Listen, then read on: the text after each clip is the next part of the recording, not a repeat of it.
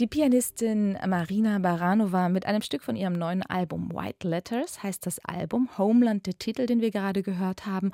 Und der Titel Homeland ist gewissermaßen ja auch Programm, denn um die Frage nach der Heimat geht es ihr auch. Marina Baranova lebt in Hannover seit gut 20 Jahren. Dort hat sie an der Musikhochschule Klavier studiert und sie hat lange nicht an das Land zurückgedacht, in dem sie geboren wurde und in dem sie aufgewachsen war, die Ukraine. Das hat sich seit dem Angriff Russlands vor fast zehn Monaten geändert. Heute ist Marina Baranova unser Gast auf RBB Kultur. Herzlich willkommen. Ja, guten Tag. Bevor wir über die Musik sprechen, blicken wir nach Kharkiv, wo Sie geboren sind. Äh, welche Nachrichten erreichen Sie von dort? Ich lebe zwar schon länger als 20 Jahre in Deutschland, aber ich habe da natürlich auch noch viele Freunde oder auch meine Lehrer und wir sind dann tatsächlich tag tagtäglich im Kontakt. Und ja, die Nachrichten an sich sind grausam und schrecklich, aber ich bin irgendwie fasziniert, fasziniert tatsächlich so, das ist das richtige Wort, wie genau so meine äh, Bezugspersonen da damit umgehen und dass sie sich mit Musik retten. Und das, das ist bewundernswert. Mhm. Sie hatten eigentlich die Kontakte zu ihrer Vergangenheit abgebrochen, das hatte ich gelesen, weil sie sich nie richtig zu Hause gefühlt hatten in der Ukraine. Also ich bin ähm, in einer Musikerfamilie geboren mit jüdischen Wurzeln. So, ich war in der Ukraine, war ich immer eine Judin. So, mhm. dann äh, kam ich nach Deutschland mit 19 Jahren. In Deutschland war ich äh, lange Zeit eine Ukrainerin. Und dann ähm, war ich gespannt. Ich habe auch öfter mal in Israel gespielt und äh, mit Israelis dann in Kontakt getreten und schnell gemerkt, dass ich für die Israelis und für, für das Land eine Deutsche bin. Also das war schon ziemlich äh, herausfordernd und auch spannend, weil ich überall ein Gast war. Und ähm, tatsächlich äh, ist nicht weiter schlimm. Ich habe dann gedacht, äh, ist okay so. Ähm, ich bin tatsächlich am Flügel zu Hause. Das Gefühl wirklich, wenn ich dann in die Tasten eingreife, dann ist es echt wirklich ein, ein Gefühl vom Zuhause. Aber ich habe dann natürlich auch ziemlich vieles verdrängt und um hier in Deutschland wirklich mich zu Hause zu fühlen, muss man sich irgendwann mal entscheiden, bin ich jetzt gerade Gedanken meiner Vergangenheit oder bin ich jetzt in der Gegenwart?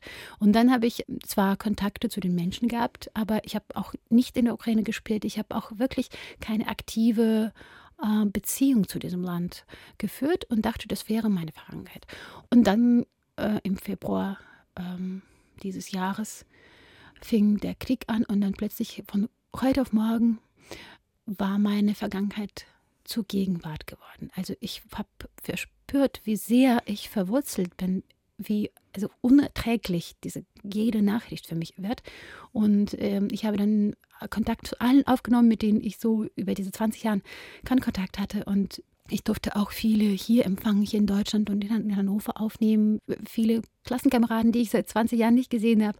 Und plötzlich, äh, plötzlich war das für mich so ein Stück von mir plötzlich da und äh, verständlich, dass es eigentlich nur, nur verdrängt wurde. Das, das war immer da. Wurzeln, die habe ich einfach nicht beachtet, aber die sind ja da. Hm. Machen wir mal einen kurzen Ausflug zu Ihrer Ausbildung. Sie sind ja eine wunderbar ausgebildete klassische Konzertpianistin. Eben erst in Kharkiv und dann haben Sie in Hannover studiert, an der renommierten Hochschule für Musik und Theater. Ähm, Sie haben auch den Weg begonnen, Anfangskonzerte mit den Werken großer Komponisten. Sie sind aufgetreten in großen Konzerthäusern, mit großen Orchestern. Aber Sie haben das anscheinend ja nicht so sehr weiterverfolgt, sondern sind dann bald Ihren eigenen Weg gegangen. Warum sind Sie nicht in den klassischen, im klassischen Konzertbetrieb geblieben? Ähm, das ist ein Thema, worüber, worüber wir eigentlich jetzt wahrscheinlich äh, mehrere Stunden sprechen könnten. Es gibt viele Kritikpunkte. Und nicht an der Musik, die Musik ist wunderbar, sondern an dem, was diese Musik jetzt heutzutage bedeutet oder wie sie geworden ist. Und ich habe zwar tatsächlich sehr viele Konzerte gespielt und das war auch Wettbewerbe, auch teilweise welche gewonnen, aber das fühlte sich alles äh, nicht wirklich authentisch. Also einfach ein Beispiel. Ich sitze bei einem Wettbewerb. Es ist 10 Uhr morgens.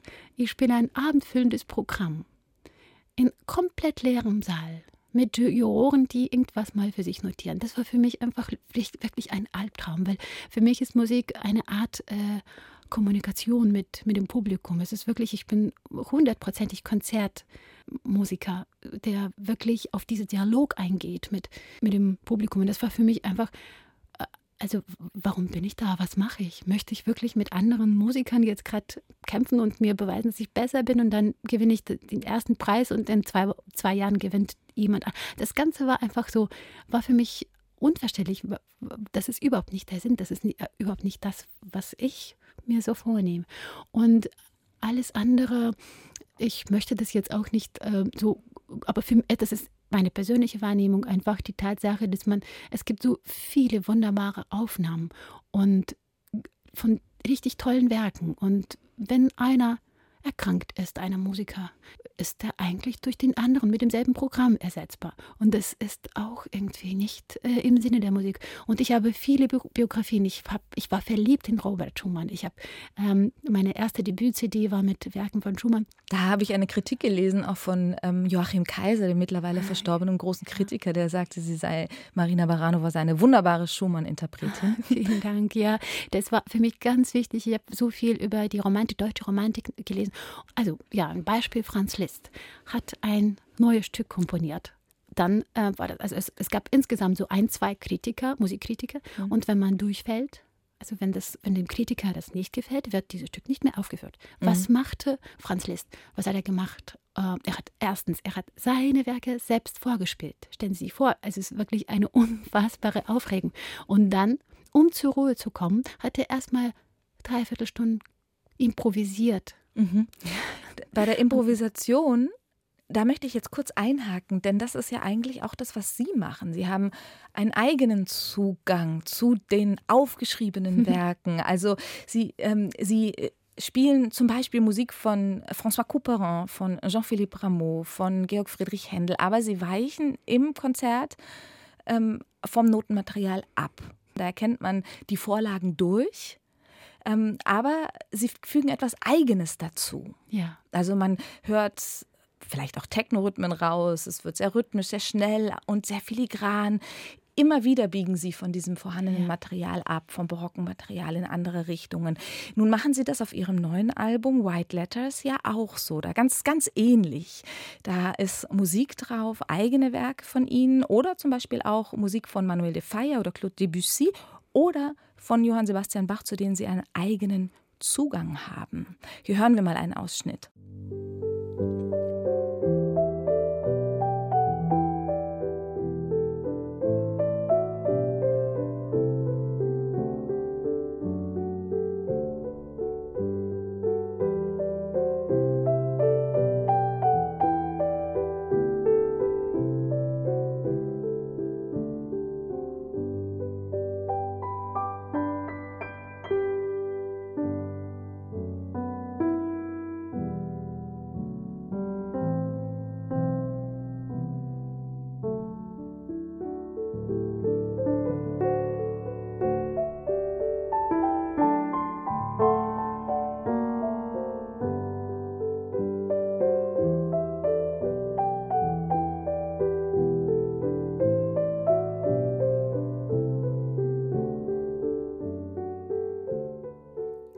Ausschnitt von There is Always Tomorrow vom neuen Album von Marina Baranova. Frau Baranova, das beruht ja auf einer berühmten Kantate von Bach, der Sie dann selbst eigenes hinzugefügt haben. Können Sie uns beschreiben, wie Sie dabei vorgehen? Improvisieren mhm. Sie oder schreiben Sie das auf? Ähm, ja, das ist ein sehr interessanter Beispiel.